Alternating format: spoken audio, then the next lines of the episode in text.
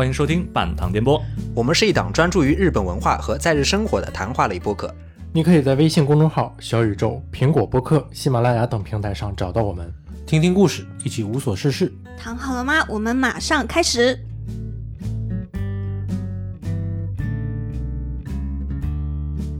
Hello，大家好，欢迎来到新一期的半糖电波，我是玉松。我是老夏。Hello，大家好，我是阿汪。我是天下夏，反正日本的这个夏天是越来越夸张了，从这个越来越热了六月中旬开始就多少三十七八度了，人都惊了。我觉得这次应该是破纪录了吧？这个高温好像从来没有感受到，从六月份开始就这么热。嗯，嗯，但是不是跟之前那个火山爆发有关系？就是之前是哪儿的火山有一个爆发啊印尼的哪儿有个爆发，然后说之后会未来影响那个三到五年之内这个气候的异常，冬天会更冷，夏天会更热，好像。反正今年是史上最短的梅雨吧，好像是，反正也好像是一百几年以来的最短的梅雨，就是就是感觉这个地球的环境也越来越不安定。嗯，日本每年之前夏天这种六月到七月时候的梅雨嘛，可能平常的时候要到七月中下旬的时候才能变晴天，然后之前就一直阴雨连绵呀，下点雨下点雨，很湿这种。而今年的话，六月下旬就已经放晴了。我们正在一步步的见证各种各样的历史，地球的自然的变化，包括这个社会的，包括政局的，包括各种国家的之间的这种动荡的局势，对吧？嗯，之前看推特上有个人说，毫不夸张的说，如果现在有外星人入侵的话，我会选择站外星人这一边。降临派。这个最近也有一个很大的、很动荡的一件事情吧，就是这个昨天发生的。我们录录这期音的时候，昨天，然后刚刚发生的日本的前总理大臣安倍晋三在路上演说的时候被人刺杀了。这件事情，这个就是相当的震惊吧？我觉得可能是正常平时真的想象不到的。而且就是就是在日本这样子的感觉，治安各个方面挺好的。然后就是前总理大臣这样一个人物，然后在街上会被刺杀，更觉得非常的嗯震惊。成平已久了。嗯嗯怎么说？就是日本是没有这个，日本是禁枪的嘛，等于。呃，就是今年他枪的管制很严的。啊、就像在中国的街头，你听到嘣的一声，你第一反应可能是车辆爆胎，或者那个炸爆米花在或者是新年来了，啊，新年来了对放鞭炮会有燃啊气泄漏有可能。对对对嗯，然后在美国街头，你砰一下，你就会看到刚刚开第一枪的时候，或者刚听到第一声的时候，群众们已经开始跑路了，对对对或者伏地了。就这方这个国家之间还是不一样的。对你对这种危急情况的那种敏感度肯定是不一样的。然后当时我就觉得，如果我在这个日本听到砰一下，我什么反应？我第一反应是我可能会愣住，因为我好像在这儿待了六七年，从来没有听到过街上有那么大的声音。嗯，对，因为大家知道日本平时这个路上，它这个车都不按喇叭的。对，然后真的没有什么特别大的声音，所嗯以也比较能理解安倍他听到第一声枪响的时候，他也大概吃反应了一到二秒钟然后他回头看了一眼，这个可能也是一个正常日本人该有的反应。嗯，啊，对，我们先回顾一下他这件事情是是怎么发生的。嗯嗯就是昨天中午的十一点半左右的时候，日本时间。呃，日不对，日本时间，昨天中午十一点半左右的时候，安倍他去奈良的一个车站边上去进行演说。然后就因为大家知道日本有这种在路边演讲的传统嘛，就特别是就是五六月份嘛，他们那个要选举，要选举的时候，这种各种议员呀、政治家呀，都在这个街头去演讲。然后就是安倍在演讲的时候，突然从他后边来了一个人。现在我们知道这个人叫山上彻也，是一个四十一岁的前这个自卫队的这个叫什么军人，前军人吧。成员，嗯，对，然后他拿了一把自制的土枪，朝着安倍开了两到三枪，因为这个我不确定，因为昨天我看电视有的报道说是听到三声枪响，有的人说是开了两枪，应该是两两就是两枪，因为他是双，我说应该是两枪吧，啊因为他是个双筒的。嗯，啊哦，对对对对对，你要这么想也也，因为昨天我看那个电视报道的时候，他有的说是开了三枪，听到三声巨响，反正这个对，然后这个山上彻也拿着这把枪冲着安倍开了两枪，第一枪我们从那个现场的视频看，应该是可能没有打中，因为第一枪突然就刚才我们说砰的一声，就是第一枪他打之后没打中，然后砰的一声，大家这时候所有人都没有反应，包括那个他的安保人员，也包括安倍，他们是哎回头一看，这身后有什么东西，没想到是有人开枪。然后第二枪发出来的时候，就击中了这个安倍晋三。这个就是事后有说这种安保反应可能有点慢，但是也可以理解，因为他第一声枪响之后，其实出了很多烟嘛，那也有可能，比如说人家比如电池着火什么的，就都是有各种可能的，所以对，我我但我持是相反观点，我觉得这个安保太笨了。啊，对，安保安保绝对是失职的。嗯，就是说，就不管是发生什么了，至至少你烟又有声音，这这种按照正常的，如果安保训练有素的话，应该首先就要去控制现场，或者是保护你的这个被保护对象，嗯对吧？嗯，对，这我我也觉得是，就是你说咱们正常人的话，很难想到突然砰的一声是个枪响，但是安保他们应该是受过相对训练的，就不是应该是肯定，对吧？但是就只能说日本这个可能大家这种潜意识里都认为，因为他也是禁枪嘛就，麻痹大意了。对对对，就麻痹大意。当时我看是就是说那个，因为这是一次临时的一个街头演讲，本来啊，对，那个他是一天前临时决定的。安倍他本来要去一个叫呃东京附近一个叫长野县的地方去做演讲的，但是为另外就是自己党内的一个人去助阵，结果那个人在前前几天被爆出来这个有负面的新闻，然后安倍决定不支持他。然后临时改变了计划，去了奈良做这个街头演讲，所以当时这个警视厅给他们配这个 SP，就是所谓的这个要员、高官要员身边的这种保镖的时候，只配了一个人。所以在当时的那个现场，当然周围也可以看到很多黑衣服的一些人，他们可能是奈良那个地方的嗯。警官，但是真正去有专业训练的，其实只有一个人，可能，嗯嗯。而且是不是我感觉跟他已经就是是前首相也有一些关系？嗯。就可能他是前首相之后，他的安保的规格可能就下降了，可能一个等级或者两个等级啊，因为他现在只是就从这个身份上来说，只是一个普通的议员嘛。嗯嗯，这个安倍被击中了之后就被送到医院去，然后应该是下午五点多左右，三分左右吧然后就去世了。对，当时是有那个直升机嘛，就是叫 Doctor Heli，就是医疗直升机，然后把他拉到奈奈奈奈奈良大学的这个医院吧，是吧？嗯然后去做这个紧急的手术。当时这个今天嘛，还是昨天晚上的医生不是出来接受采访嘛？医生说给他紧急输了二十升的这个血，但是还是没有救回来。对，因为嗯，他那个弹片应该是击中了他的一个动脉，嗯，嗯，然后所以说他就是因为出血过多，就没、没有抢救成功。当时你们有没有看那个最新的那个比较高清的那个视频？就是第一枪枪响，他是回头，嗯，嗯然后如果他当时做出一定的反应，躲避或者假装中弹倒地之类的话，结局会不会不同？嗯，但是我觉得人在那种特别危急的情况下，没有办法做出特别，嗯就是像你说的那种假设，真的很难很难。他要是不回头，说不定还不会死。如果击中背部，就是没有直击到这个锁骨进去，打到心脏，包括打到大动脉的话，说不定还能抢救一下。嗯，嗯，然后安保在开第二枪的时候，如果能早反应那么个零点五秒，就去用那个手里的公文包、防弹公文包去挡下那个第二枪的话，是不是结局又不一样？就会，就有时候觉得人人的这种决定人命运的事情，就是很小的这种偶然性，然后结合在一起。包括刚才这个，本来如果他可能在长野县，就碰不到这个事情了。嗯对，所以说，然后他们发说这个调查这个山上彻野这个人嘛，反正因为刚过了一天两天，呃，而最新的情况是说他是出于对某个宗教团体的这个仇恨，然后本来说是想杀一个这个宗教团体的成员，那结果杀宗教团体的成员太太难了，他说太难。结嗯果正好撞上安倍送上门来，然后而且他说觉得就是安倍是跟这个宗教团体有就是一定的关系，有联系的，对。茨纳格里也也挺讽刺的，杀一个前任首相，居然比杀一个宗教团体的现任的这个，比如说高层要简单。据说是他什么个人破产了，对他，他说他的家里被这个宗教团体搞到破产了，但是具体的原因可能我们现在还不知道，因为刚过去一天。嗯所以现在表面上看还是一桩就是个人泄私泄私愤，嗯引发的这种暴力事件是嗯，而且我觉得这个男的应该是有备而而来，不是说准备了很多对对对，弹药啊什么的，在家他家里有很多。啊搜出来很多个版本的枪他这个，说是他今年春天的时候，这把枪就已经做好了。然后同时他还在在家里做好了各个版本，比如说爆炸物啊，因为他这个在他家里发现了这种装满铜线的这种爆炸物，嗯然后他反正肯定是要做一个恐怖主义的事件，但是这个对象他可能自己也不知道是谁，啊、正好反正就不是说很多弹药是在网上买的。他是一个这个前自卫队的军人嘛，可能这个专业知识还是有的。嗯，你们都是怎么知道这件事情？昨天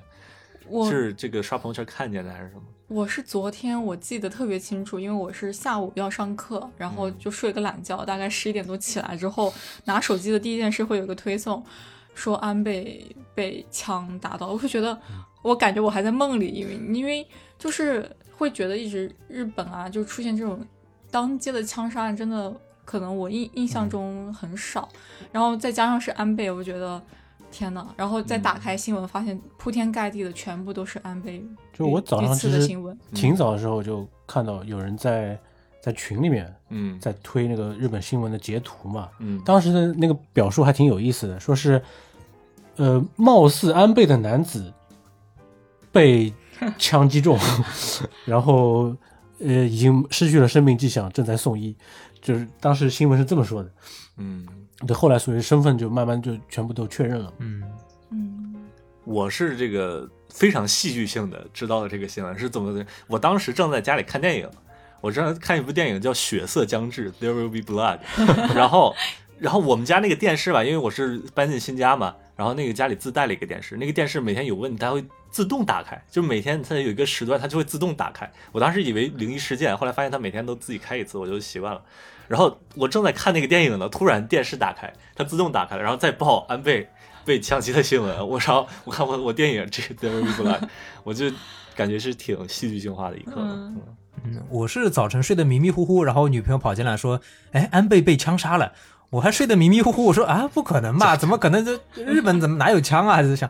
韩国好像是各种这个对对对被炸弹炸死都有。世界上最危险的职业之一。韩国总统 对当当时我想，怎么还有在任期？呃，这不是在任期吧？就是被枪杀的，我觉得是比较少见的。日本是基本上没有所谓的枪击事件的，没听过。因为我之前想去看靶场嘛，就我就想去这个试试这种实弹射击，找不到。我发现在日本是严格限制的，就是没有这种实弹射击的靶场，除非你自己有这个持枪许可，然后你自己去有这个合法持有的火药。它有这种特别特别限定的几个靶场，对，就是允许你自己之前在日本发生的一些这种街头的暴力事件，很多还都是冷兵器，比如说用刀砍的，嗯，用弩箭的那种。嗯哦，之前前几个月有一个那个在地铁里面的那个小丑，嗯，啊，那个个圣诞节是吗？是泼硫酸那个吗？对万对对对圣节吧，好像是还是有点忘了。嗯是万圣万圣节万万圣节我记不清是什么时候了是万圣，节但是也挺有印象的。但是他也不可能说拿枪，这个确实，就是到了安倍晋三这种感觉，已经走到了日本最高位的人的时，而且他是有对安保的，对吧？对，而且还被当场就是被击杀，我是觉得这个会让人觉得有点不可思议。这种事情就好像不可能发生在现实中，就是我们只能在历史书上才能看到的大事件。嗯结，果好像就是感觉照片应该还是黑白的，现在都变成彩色的那种感觉。嗯当时我看那个新闻有有两个点，我记得挺清楚的。一个是那个安倍去世之后，然后他那个当时的那个急救的医生过来做采访嘛，然后的话，当时那个医生回答了一些问题之后，然后有记者就很挑事的记者就去问，那当时这个安倍的这个夫人到达医院的时候，她是什么样的表情？然后这个医生就很冷静的说，就是我只负责叙述这个抢救的过程和病人的一个结果，然后其他的话事情我是不呃完全不知道。就在那一瞬间，我觉得这个医生很有医德。就是他没有被一些奇怪的一些人导向到一些奇怪的话题里面去。还有一个就是说，就那个安保的顿顿的那个反应，就讲的难听点，就像我们打王者荣耀的时候，我在线上发育，突然被一个打野给抓了，这个时候我第一反应是交闪现，我不可能迟疑那么多秒，那个保安掉线了，那个那保安下线了，他不在线上。太诡异了这个事情，而且所有保安就盯着人群，就根本没有人守护这个整个后后面的这个区。确实。然后我觉得这个事件好像就是像蝴蝶效应一样，引发了特别特别多的后续的事情，也很呃，对，因为对我们这个很难说，就是评价安倍，比如说这在政的这个十呃没没有十年吧，八年应该是八，但是他之前好像也短暂的这个上位过一段时间，零零七年，呃，对，他好像是说，就是担任这个职职务最长的第二名吧，还是第三？第一第一第一题他第累计已经是历历代最长，哦对，但是我们因为可能对政治也不能说太了解。对吧？然后所以说我们只能谈一下我们个人对这件事的感受，以及对现在我们看到的这件事引引起的一些反响。就是接下来的言论都非常的主观。作为一个平常人，我们普通人的角度去谈一谈我们对于这件事的看法。对，因为首先，比如说安倍这个遇到袭击之后，呃，国内首先这个，比如说从昨天开始，上了热搜了，上了热搜了，然后就有两种，呃，大体分为两种这个言论吧。一种呢就是比较正常的说，哎呀，怎么这个一个前首相在路上被遇袭了，感觉很震惊。然后另外一种呢，就是可能国内的网友偏多，就是说，呃，很高兴，庆祝，两个字，呃，开席，开席，反正就是，呃，就是为了这个安倍的死去而这个很怎么说呢，狂欢吧。包括你看那个大街上，其实有很多广告条幅啊什么，呃，为了庆庆什么庆祝安倍晋三，那个有点夸张了然后给你打几折，打几折这种，呃，然后我们就想大致聊一下吧，这种这种现象是怎么出现的？然后我相信大家身身边朋友圈肯定每个人的朋友圈都有这两种言论的人，嗯，然后你们是怎么想？我觉得反正网络上什么人都有吧。嗯。对，就除了刚才你说的，就是有人说要开席的，也有人站出来，就是去，也不是说直接回应他们或者骂他们，就是他可能觉得这个是个不良的风气，然后写了一些檄文啊什么的，包括在这个文章里面也说安倍其实是作为，呃，就把安倍当做中国人民的朋友，说安倍其实为那个地区的和平或者是为中日友好做了很多的贡献啊什么，但其实我觉得这个也有点，呃，有失偏颇吧。对、我觉得他只是作为一个日本的右翼的一个政治家，站在日本的立场上做了他的政党。呃，允许他做的，或者是说做了这个事，就最近这个他在任的这个年代里面他能够做的事情嗯而已，对吧？你要说他真正做了多大杰出的贡献，我看也未必。嗯，就是这是我的观点啊，因为其实在国内，这日本的经济其实也没有特别好的改善嘛，因为他当时上任的时候雄心勃勃说要什么搞安倍经济学、三支箭什么的，嗯对吧？但是其实改善还是比较怎么说甚微吧，也不能说完全没有，可能甚微吧。然后嗯在对华态度上，那日本它的政客就比较，呃就大家可能都比较熟悉了这个操操作，就是他拉票的时候，那肯定是要跟着美国爸爸要反华的，对吧？等他上了位，那他考虑到确实在这个位置上，作为国家的领导人，呃怎么样考虑在地区上寻求一个稳定的发展这个前景，那他肯定是需要。呃，在这个态度上有做做出一点让步的，但这个也只是他为了自己国家的利益，嗯说那然后你像安倍他在去年卸任以后，包括今年两月份也说什么，包括提到台湾问题的时候，说台湾有事就是日本有事，包括他在在任期间，他也买了很多 F 三十五啊什么的。其实，在军事上也是对中国咄咄逼人的，就是你你很难说他为维护这个地区和平做了什么贡献，但我觉得这就是日本现在一个政治的一个趋势，对他也只是做了自己能做的事情。嗯，也不能说是日本，现在全球都有这个呃对就是嗯越来越紧张对嗯保守化的趋势啊，对我的话就是因为昨天其实朋友圈啊，包括朋友就各种的发表自己的感想和言论，但是我从内心来说就是有一种无感，就是嗯，就是你你对这件事其实没什么太大的感受，对安倍这个人其实没没什么嗯太大感觉的。嗯，对，就是呃，就是因为你要是作为一一个人来说，他遭遇了一个刺杀，然后在这样的一个情况下，然后失去一条生命，因为怎么来说，他都是算是一种恐恐怖主义嘛，然后你会觉得对这个人惋惜，但是可能你从小接受的那一些。教育啊，或者是你从发自内心的作为一个中国人，你会想到很多事情，你会觉得心中也有愤恨，可能这两个会稍微的抵消一点。我我是觉得我们肯定不能遗忘历史，但是可能就是我没有办法去评论，也没有办法去，嗯。也不嗯。难受，也不开心，就离你的生活感觉还很远。对，嗯，就是看到那些网络上的评论，我能理解他们，嗯，网络上的声音你嗯。都、都两个方面你都能对，都理解。都可以理解，因为我我也很生气，就是可能历史的那些教训告诉我们的这些道理，或者是我们知道的这些东西，嗯，但是有时候你这样做就是太缺乏素质了，对吧？就就就有有些观点就是你们这样说开席什么的，确实对于我们一个文明大国来说是挺丢脸的一件事情。但是我也能理解，就是怎么说？就是因为像我的那个姥姥姥爷，他们可能也都是过过苦日子过来的嘛，他们会跟你说一些当时日子有多苦，然后干嘛，你也能听到，嗯就是会你觉得，呃。确实有些东西我们不可以忘，也不能忘。然后一方面你很开心，你会觉得大家真的没有忘记那些历史，我们是知道我们这是一个民族那种团结性。但是你可能站在呃稍微理性一点的方向去看的话，跳出来这个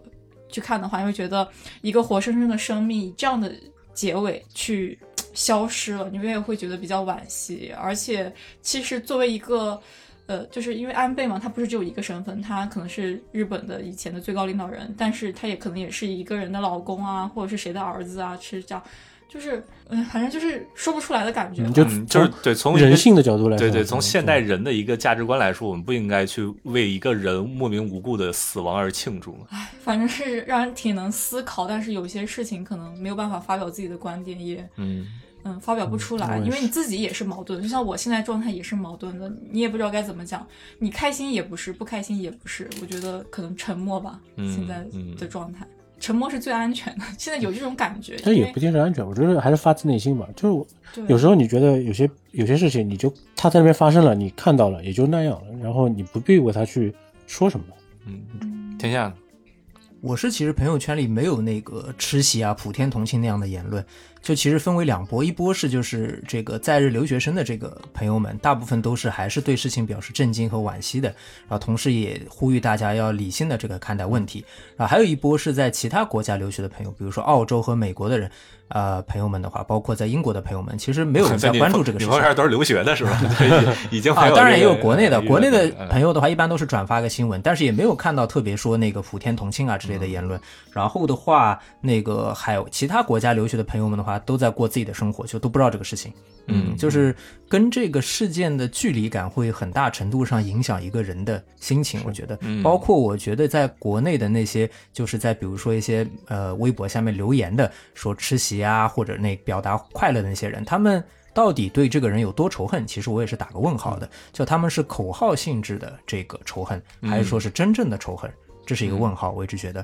还有一个就是说，我内心昨天一天过下来，其实我是非常的恐惧和不安的。然后，当然我这是经过了一番的研究，就是我分析自己为什么会感到恐惧和不安。就首先第一个，我是觉得从一个留学生的角度出发，就是你生活的一个国家，对吧？嗯不管是日本，或者你是在澳洲或者在美国其他国家留学的，当这个国家的政坛产生动荡的时候，特别是以这样一种特别不合常理的或者不合你这个逻辑的这样一种方式，嗯对吧？产生动荡的时候，你肯定会对自己生活的这个国家产生一种担心，未来会怎么样？对，我们像安倍晋三这种，它是带有一种标志性的对对对。对我们留学生的生活会不会更加的艰苦？嗯未来会怎么样？就是其实这样的出发点很容易理解，就是一个自身的利益，嗯对吧？我自己想要保证我自己生活的一个舒适性或者安全性的时候，嗯这是我的一个不安。后来我又再去思考，就是为什么我会有一种恐惧的感觉，就是因为我其实之前跟安倍有近距离的接触过，当然也不是说那种访谈的近距离，是安倍之前在那个新宿东口，就新宿车站，他进行那个选举拉票的时候，哪一年的时候？哪年不记得，当时我应该在念大学院。哦，嗯那这是不是就是在他还没有当这个总理大臣？没有，他当总理大臣，但是每年都要选举嘛，就哦，对吧？他要去哦给他自己的阵营拉票的时候，哦对。然后的话，他当时在演讲，然后当时其实我之前是听到了很多他的负面新闻嘛，不管是日本给到他的，就是打高尔夫球滚下来，对吧？啊 这属于是负面吗？就是搞笑，觉得这个人很搞笑，然后也有很负面，比如说参拜这种靖国神社，然后包括一些对中国方面的这种我看着很愤怒的言论，激言论过激言论，对吧？其实我对这个人是好没有太多的好感的。但是呢，你要说有多恨，其实我觉得离我很远，就总觉得政治离我很远，但他可能在潜移默化的影响着我，不知道。嗯，然后我就看到他在那儿演讲，然后看到很多人在跟他握手聊天什么的，我也去了，我就半开玩笑，我想看看他什么态度，我就说啊、呃，安倍先生你好，我是一个来自中国的留学生，然后有罗西库就请多关关照。然后他说啊，留学生啊，天这么热还过来，真是辛苦你了。然后他说在学校的话要加油啊，就这样跟我，我是伸了一只手去跟他握，然后他是双手就是回握我这样一个样子。然后我感到恐惧的不是说他握了一次手我就对他产生好感了，这显然不可能，对吧？但只是说这么一个我近距离接触过的人，然后的话他也算是在日本具有相当高的声望，包括一定的知名度，在国际上也是这样嘛，对吧？嗯，然后的话这样一个人，在我一个熟悉的场景，就是我跟他第一次见到的地方，就是在一个街头的演说的一个车上，然后第二次再见到他在街头的演说车上，就是他被。看那个事后民众上传那个录像，枪击两发，然后致死的这样一个画面，就我感到非常的恐惧，就是我就觉得可能我很身临其境，我在那个现场，是不是当时我跟他握手的时候，也是人群中有这样对他怀着恨意的人，只是他们没有枪，嗯，这样的感觉。然后同时觉得他倒地的那个感觉，我也觉得很难受。就是会嗯嗯嗯，对，他慢慢走下那个台阶，然后慢慢倒在地上。他而且是先弯腰，有一种那种很很痛苦的对对那一刻他在想什么，我也会觉得很好奇。就是当你跟历史足够接近的时候，你的那种恐惧和不安就很笼罩着我。然后我会思考，不管我讨厌这个人还是喜欢这个人，然后他在我一个熟悉的场景，然后或者跟我有过语言和肢体接触的这样一个人，呃，因为另外一个人对他不喜欢，就在一个公开的场景把他随便的杀掉了，这样一个行为，这种非常对直接定义为恐怖袭击嘛，对吧？这是一个非常恐怖的行为，我会觉得非常的害怕，让我感到很害怕。就是原来历史跟我这么近，嗯嗯，而且对于那些在场的那些事件的亲历者，嗯，可能他的产生的这个冲击会更大。啊，对，你看他那个拍视频的时候，其实当时很有很多这个你能听到那种就是听那就是呃悲鸣，嗯是大家都很震惊啊，很悲伤那种嗯充满了震惊的感觉。对，就是我的一个想法吧，就是一个人在跟这个所谓的历史大事件遇到这样历史大事件的时候，你跟他实际的，我说的实际是说你亲身经历到的距离的远近，会很大程度上影响到你对一个事情的体验和经历。嗯嗯嗯那就回到之前的，就比如说这个徐州的铁链女的事件，然后包括唐山的这个打人的事件。其实说实话，我内心我能感受到他们的痛苦，但我内心没有那样的痛苦，这是必须要说的。因为我是男生，好像我 get 不到，就是一个女生跟我说，你作为一个男生，你不能知道你晚上一个人下班回家，迎面走来一个男生的那种恐惧。那看来这里最有发言权的就是我对了。你可以聊聊看到那些事件的时候爆出来的时候，你是什么样的想法？就是比如说像徐州的那个事件，包括前两天特别那个火的这个唐山的这个事件然后玉松，你老家是哪里的？不是河北某个城市，没有我对我我现在也很害怕，因为我对面坐的就是 就是呃，我当时看到那个事件，就是唐山还是离我比较远的，但是徐州其实离我家开车只要三十分钟。然后看到这个事件之后，你会觉得，第一就是在这个时代，我们以为已经比较安全了。但是好像还是有很多这样的事情，就是赤裸裸的就摆在你的面前。第二就是说，我们同样作为女性，然后会有那种共情的感觉。虽然你没有办法做到完全的感同身受，但是你完全可以共情那种感觉，就是那种绝望或干嘛，就是可能他被就是强制的抓过去，然后可能也跟我们差不多，或者比我们还要小，然后就经历这样的事情，会有那种绝望吧。特别是那个唐山事件的那个时候，其实我说实话，那个视频我都没有看完，我看到那个男生就是开始打那个女生的时候，我就已经关上，就是真的看不下去。就是后来知道的所有的案件的进行都是他们文字来进行的，因为其实你看视频你会很画面，有画面会给自己留下非常深的印象。我觉得我会睡不着觉，我会觉得我们是不安全的，就是有这样一种感觉。就有时候会想，如果这件事情发生在我自己就是他这下个人很有可能是我，就这种对距离感，就是刚才说的，就是包括看那个就是唐山打那视频，我是看完的，包括徐州铁链女的报道一直在后续跟进，然后促使我去做一些行动的，比如说转发、留言啊，包括跟身边的人说这些事情的时候，促使我做这样行动的根源来自于我的，比如说我的正义感、我的道德感、我的愤怒，但是这当中其实是没有害怕，就是我没有把自己归结为自己会变成那样一类人。哦，你是说变成这是性受害者，变成受害者的视角。嗯所以一个人如果说如果说没有害怕的话，对这件事情的距离感其实相对也是比较远的。我个人觉得，嗯就会造成我在做一些事情的时候，是不是不那么彻底？我抨击的是不是不够强烈？或者我说话是不是不够果断？会有造成这样的事情。嗯，但是女生的视角的话，她更加能像刚才阿汪说的，能跟受害者产生共情的话，你的情绪当中除了愤怒或者不理解，呃，或者说呃你的正义感或者道德感之外的，还有一种恐惧的心理。这种恐惧的心理会促使你做更多的事情。我觉得这个就像刚才回到为什么会说到这个事情，就是跟历史事件的这个你真正的这种身体上的实际上的距离造成的一些恐惧、可怕的感觉，会影响到你的一些体验，对于一个历史事件的直观的一个体验。嗯，对，唐山这个事情确实是吧？我作为这个一个唐山人嘛，那其实我这边也想挺好奇的，就是其实网上也对唐山进行了很多网暴，对吧？嗯，其实我想听听看，当你变成一个网暴的潜在受害者的时候，你是什么样的想法？啊，我是 这个，当然每个人都不一样了。呃，我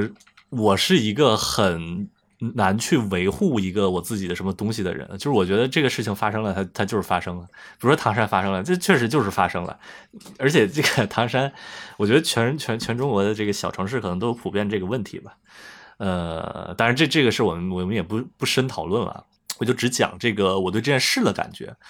呃，唐山这件事情。一方面，我不知道我能够更加的共情，是不是因为我是一个唐山人，是不是因为我去就是他那个附近就吃过饭，那个附近是一个我们那块很有名的一个就是烧烤一条街类似那种的，而且我们平时这个也出去吃烧烤啊，就我看那个视频能共情，呃，就可能作为一个正常去吃烧烤的老百姓，我遇上一个黑恶势力，是不是有可能我们也会遇到这种暴力？呃，是不是从这一点上我更加能共情？我不太清楚。但是那那比如说，相对这件事来说，相对于那个徐州徐州那个铁链女的事件，我肯定是对唐山这个被打的事件共情的更多。我感觉，因为就像天下刚才说的，像徐州那个事件，更多是出于正义、出于道德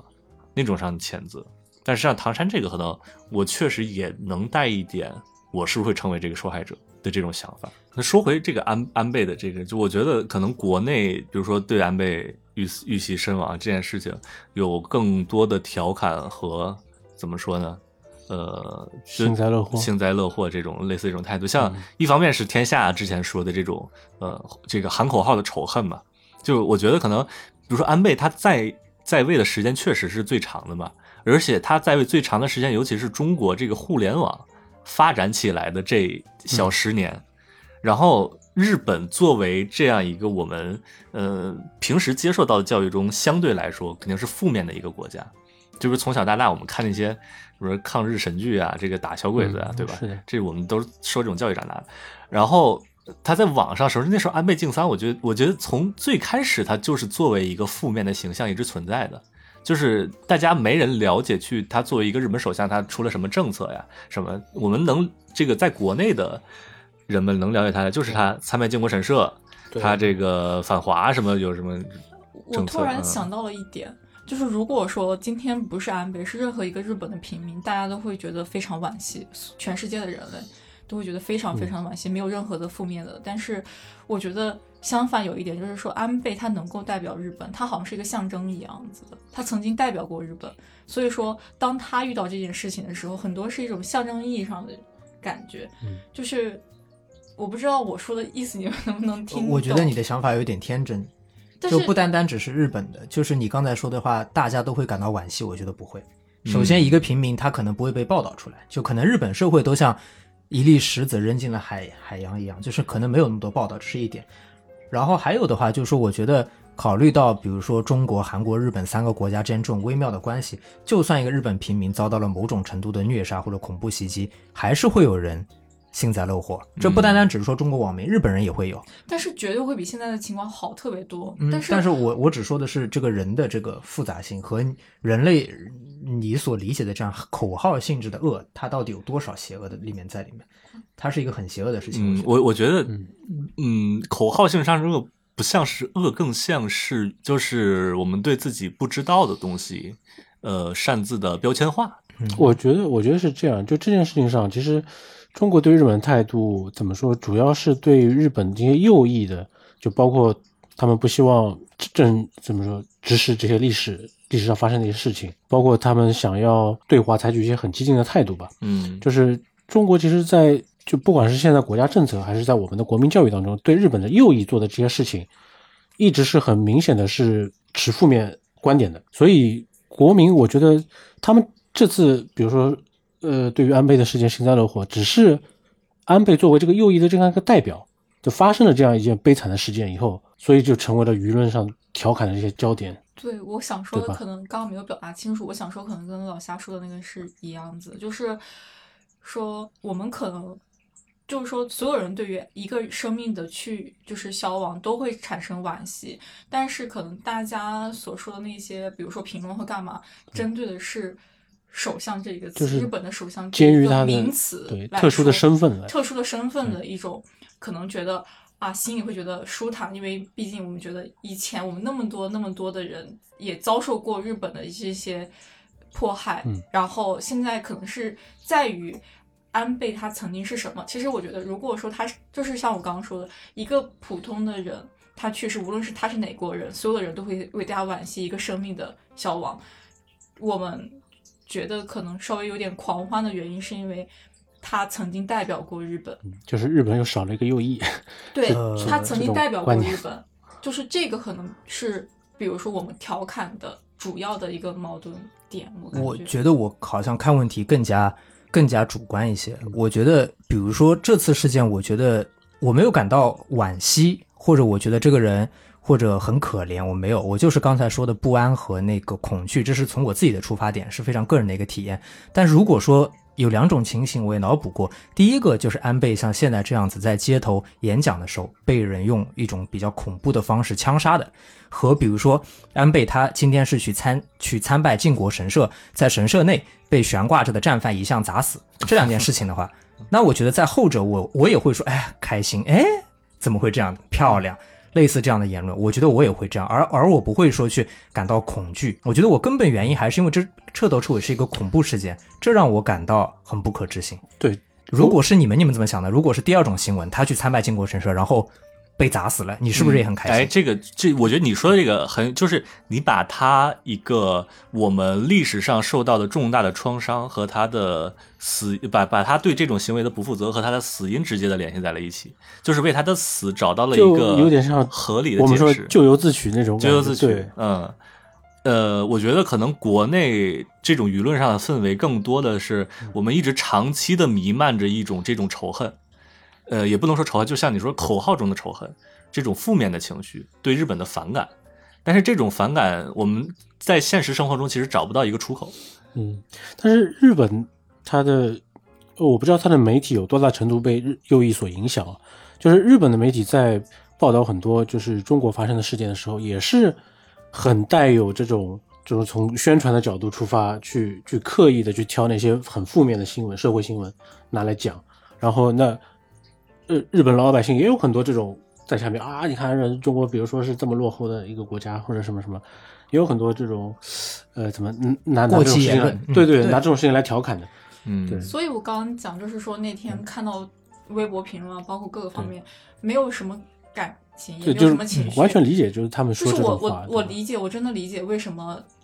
大家这么开心，或者是为什么有些人呃也感到惋惜又干嘛，我都可以理解。所以说，当一个情绪过于复杂的时候，你真的表达不出来那种嗯感觉。但是我觉得某种程度上吧，你说现在大家都负面报道中国，也是这个我们中国网民咎由自取。说这边乌克兰被攻打了，我们说那个什么娶乌克兰当老婆；这边日本安倍晋三死了，我们说那个就是管不住这张嘴开席。嗯因为中国怎么说？我觉得中国它是有一个国际话语权的一个国家，嗯所以它的这些一言一行，它不是具体到个人的，嗯它是具体到中国人这样一个群体的。那而且中国人又那么多，网民又那么多，对吧？应该是世界上最多的网民了。那他随便截一个图，下面点赞都是几千的、几万的，对吧？我是觉得。其实很多，我看那个朋友圈有很多日本留学生说，就是，呃，你们不要再这样骂了，想想我们就是在日留学生的这样一个处境，那我们以后出出去会更加的艰难。其实我觉得这样的担心大可不必，因为我觉得中国、韩国、日本，包括其他的东亚这些国家啊，他们之间一辈子是不可能和平的，或者说所谓的友好的。就是就算国家之间的贸易或者民间的交流比较多，但是人民之间的历史的这种仇恨。包括历史的这种因为不了解或者偏见啊带来的这些过激言论是永远不会消除的。所以，就算你今天骂了被截到网上了，就算过段时间中国还是那样的被评价的，没有什么区别。嗯但是我觉得有时候不用给你的恨和讨厌太多的名义或干嘛。其实我觉得也就是大家一个发，是。就是发表自己内心的一个情绪的一个那个宣泄的渠道嘛。我嗯。可能因为大家在平时相处中也是我没有原因，但是就是不喜欢你，我没有原因，我就是生气，我没有原因，我就是可能幸灾乐祸或者怎么样，这都是允许人嗯。产生的和一人一定会有的情绪，可能就是像很多人说啊，这个这件事情发生了，很开心或怎么样，呃，我倒觉得。这件事情可能会大让大家更了解现在中国对于日本的态度到底是个什么样的。就是像有的时候你可能会看到国别的国家对于中国态度怎么样的，这件事情像像一面镜子一样，彻底的反映出大家整体的一个大范围这个大社会的对于国日本的这个态度。其实我觉得没有什么必须要给他的，嗯，你的仇恨加上我为什么讨厌他，为什么讨厌他，不需要，有时候真的不需要这个。嗯，那就是说，那我因为我觉得啊，就是说，比如说喜爱或者仇恨，都是因为不了解。就如果你更了解之后，他你对他就渐渐的失去情感上的主观。对你要么就彻底对他死心了，要么就是觉得啊这个可以相处，就是没没我我觉得就是是比如说。你对一件事情够了解之后，你就明白它是作为一个客观主体存在的这个事实了。呃，你对他个人的主观感受其实会相对来说更少一点。那像你比如说对一件事情可能不是太了解，我们就只知道一个大概，它只是作为一个想象中的一个印象，我们其实更容易去表达自己对它的主观态度。现在呃，我觉得大家是更加倾向于。呃，主观情绪上的发泄就不去了解了。你，你但是这可能是一个过程。比如说这件事情刚发生的时候，大家一个劲的都是怎么怎么样去觉得开心，觉得这件事情怎么样。可能你再过一个星期，舆论会产生一些改变，比如说才会真正的去做一些理性的思考。我觉得让让一个人去，就像我吧，遇到问题的时候，第一个一定是有情绪，当下的情绪是开心不开心。你真正能去思考。更深层的东西一定是在之后，因为这件事情才发生，今天才是第二天嘛，对吗？我觉得不是，我我觉得之后很有可能，所有很多问题，当时我觉得之后可能马上就被另外一个热点盖掉。对你说的这你说的这这个现象，我认可，就是之后一定会有更多理性的声音，但更多理性声音的出现，并不是说大家从狂热或者从感性变成理性，而是因为狂热那波人，他们就是这样一波一波的追热点，他们不 care 这个事情了。然后，所以有很多，就像那个大潮过去，然后沙滩上显露出很多石头，那些比较偏理性、中立或者客观、冷静的声音，你才看到了。然后，而且你可以看到那些留言底下的，呃，那些评论底下的留言一般是比较中肯的。为什么？是不是不是因为说狂热的人他们也赞同，而是狂热他们不 care 这个热点了，他们不会再去进行这样的搜索或者有意识的去这样的评论了。对，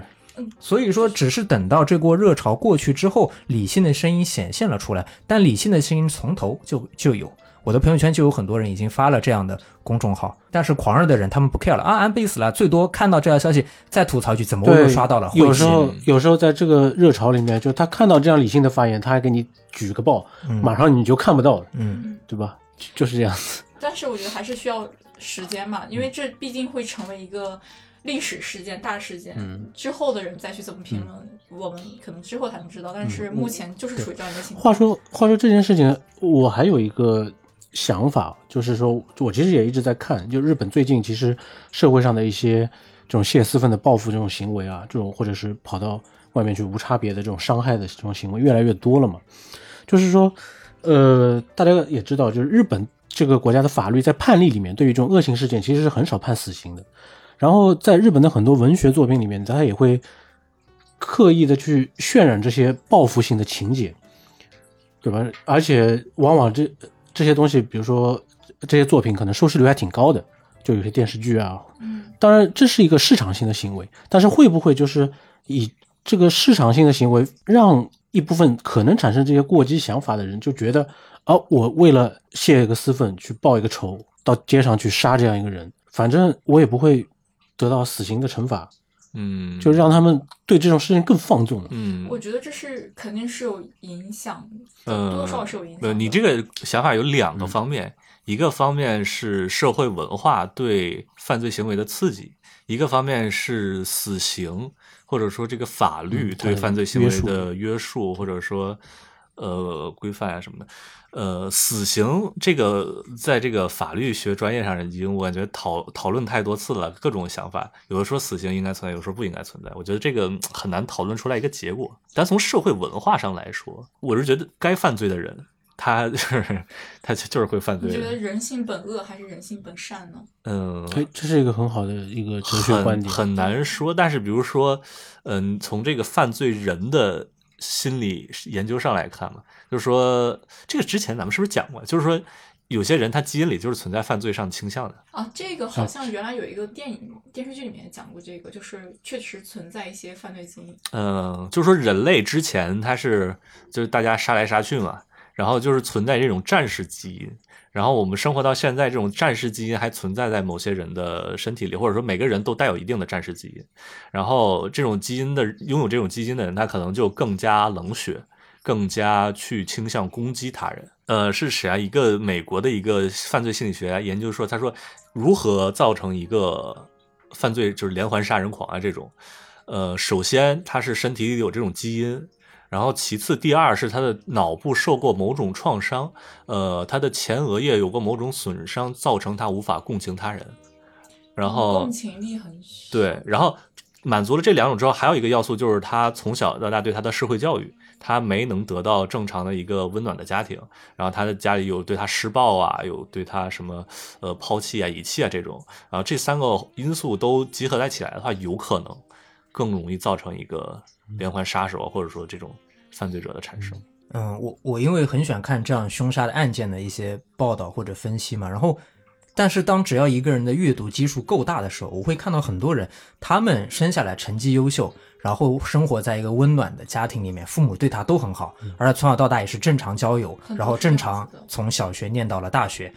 但但他就是会在某一个瞬间蹦出一个邪恶的念头啊，我想杀个人试试看，然后就开始了连环作案。那而且就算不是连环的话，他有时候突然这种念头迸发出来以后，就可能我我不知道，就是他们是以什么样的勇气去说服自己马上去付诸行动的。嗯嗯，这个对，那就是也涉及到法律这个，就比如说死刑对人的影响有没有那么大？嗯，一种程度上我觉得是有，但是另一种程度上我自己设想过，就比如说呃，我觉得这个世界上人分两，就是一种是违法的人，一种是没有违法的人，就。可能违法之后，这个世界的准则对你来说，就是它已经就相当于一个是你可以去违反的事情，你就可以就是破窗理论。对对对对对，对破关还有个问题，就是我觉得死刑不一定是最残酷的。那当一个人发现他可能接下来几十年的时间将会被在这一个地方所囚禁，没有自由，可能是另外一种。更痛苦。对这个，这个，这个是这个法理学上两种讨论，更很多种讨论了。我觉得我们也没办法讨论，我们也不专业。有的人死了之后就解脱了，因为他感觉他的罪孽全部都洗刷了。但是其实，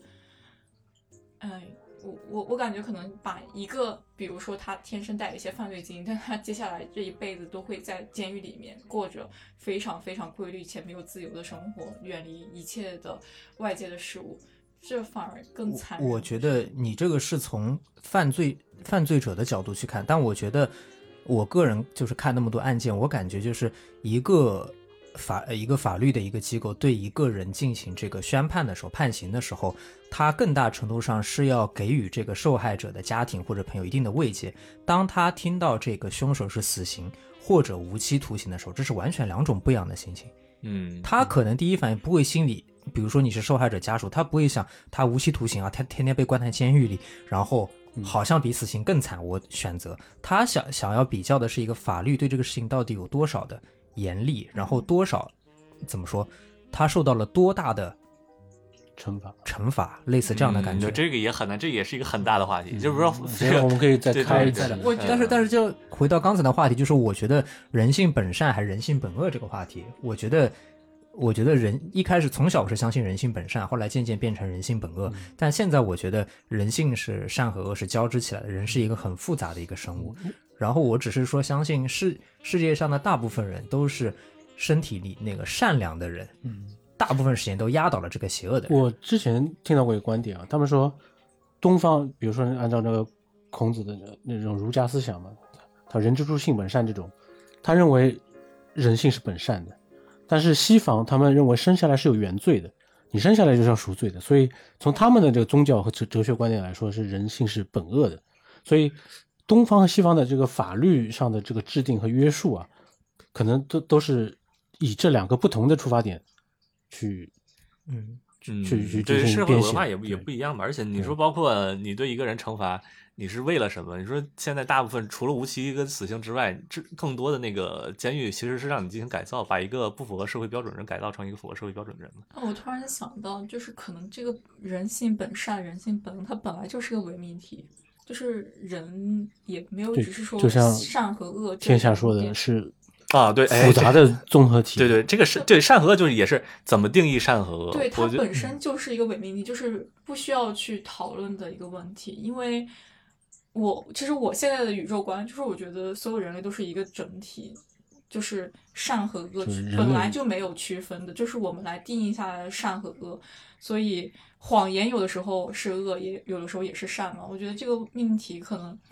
本身就是一个伪命题，就是嗯。不需要太去讨论的对，王话题。王阳明不是说无善无恶心之体，你心理正体是其实没有善恶之分的，对。有善有恶意之动，就是说你产生这样所谓的善恶，是因为你的心思受到了一些，比如说自己的改变或者外界的影响，所以我们要做的其实后面两句就是知善知恶是良知，就是你要知道什么是该做，什么是不该做的，然后那个是你的良知，那怎么样去做？呃一步一步走到以作为一个有良知的人，他就说为善去恶是格物，就不断的做这样好事，尽量少做坏事，就慢慢慢慢修炼自己，在世上进行一个为善去恶的一个修炼。当然，这个这这四句话展开讲很复杂，简单来说是可能这样一个理论。然后我就觉得，对，像刚才说的那个理论就，呃，网我朋友圈当然也会有一些人说那个安倍去世了之后，然后他会说普天同庆，或者表现出一种比较快乐的言论。那从一个从我的立场，一个在日留学生的角度来看，我当然是不快乐的，对吧？那我看到他们的言论，我心里也会有一定的不开心。但是这样的不开心是站在我一个从我自我利益的角度出发的。但是这些人在之前，他们在出现这个徐州铁链女的事件，包括唐山打人事件的时候，这些男生也都是在拼命发声，然后转发很多东西，包括去留言，然后还发起一些投票之类的，就是人性都是很复杂的。那他们对他们所关心的事物或者他们所认同的东西，竭力去维护和保护，同时是一个比较好的出发点的话，我觉得这也是很不错的一个点。就是人都是很复杂，所以不需要对具体到某一个个人抨击他的一些行为。网民是暴民是喷子啊，或者你们是一个日本的播客在这讲这个安倍去世多么惋惜，是一个是今日的行为，是没有必要上升到这点。大家都是从自己的立场、自己的一个个人的一个利益的角度出发而已。对，而且我觉得就是我我是崇尚与偏向这个言论自由的，就是你可以发表你的任何观点，但是就比如说我说哎，我可以说他不好。我可以说 A 怎么怎么样，他可以说哎你是个傻逼，然后我说我说你也是个傻逼，但是就是每每个人都有骂的权利，每个人都有发疯的权利，但是一旦有这种声音被取消的话，被抹杀掉的话，这个其实我是很反感。我突然想到，因为我很喜欢研究宗教嘛，就是印度教的最高神是梵天，他就是没有善恶之分的一个神，就是。在印度教里面，你无论做什么事情，就是印度那个梵天他会支持正神，但是他也会支持怪兽，就是不是怪兽，就是比较邪恶的那一方，就是因为他觉得只要你够努力就可以那个，所以我我我最近学到一个词，就是说，就是境随心转，就是你自己的心是影响你的环境的，而不是应该让环境去影响你。当环境影响你的心的时候，你是不自由的。你是不开心的，但是当境随你的心转的时候，你才是掌握这世界一切的，就是控制者。所以我我感觉还是今天所有的话题，就感觉还是大家要修心吧，让自己提高。人是复杂的，大到什么为至简是吧？天地不仁，以万物为刍狗。对，就是你干什么，其实都 都为了都都是那个小小的一个存在。嗯。那我还是要宣传一下我的理论，就是人类是渺小的，并且没什么用的。对，希望自然或者外星人能把这个地球占领了，让动物们、植物们好好的发展。嗯，嗯，那个时候他们就吃你，天天来吧，吃我吧，就不要只吃我。如果都吃所有人的话，但是哎你们这个叶文又有好，嗯，叶文洁不是那个降临派吗？人家是受过这个强大的心理创伤之后，嗯那今天其实我们聊的也挺多的了。嗯，突然就展开了这么多。我发现，其实我们要是能聊的话，那真的聊挺多，已经聊到了宇宙的起源。我开始快。如果大家有想什么听的一些主题，或者你们想呃对某些问题产呃说一些自己的想法的话，可以给我们留言。然后的话，我们都会一直看你们的留言，然后看看我们之后有什么主题跟大家一起讲讲。然后最近的话，盖子也是因为这个呃他在学校里面当老师嘛，然后在关西那边，然后他可能之后有暑假。然后的话，暑假回到东京来的话，我们五个人六个人，我们是几个人？好几个人。我们六个人会在一起继续聊天，可能会半堂出去搞一次露营，然后希望能在这个森林里来给大家一次充满自然气息的露营。嗯，然后就我们今天这个这结果说啊，人就是很复杂，人复杂，人复杂，很复杂，很复杂安倍的死，大家喜欢的就喜欢，讨厌的就讨厌，对，无所谓接 接受人的复杂性嘛，接受人的复杂性。嗯嗯，然后到这儿吧，好吧，好，，OK，干饭去了，大家拜拜拜拜拜拜拜。耶稣有另一个名字，叫做你，也叫做我。我们都有他的生灵，还有魔鬼的本性。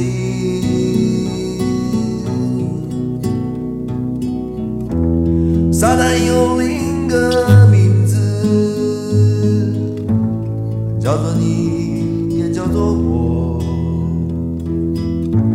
他在梦中将我惊醒，笑我平凡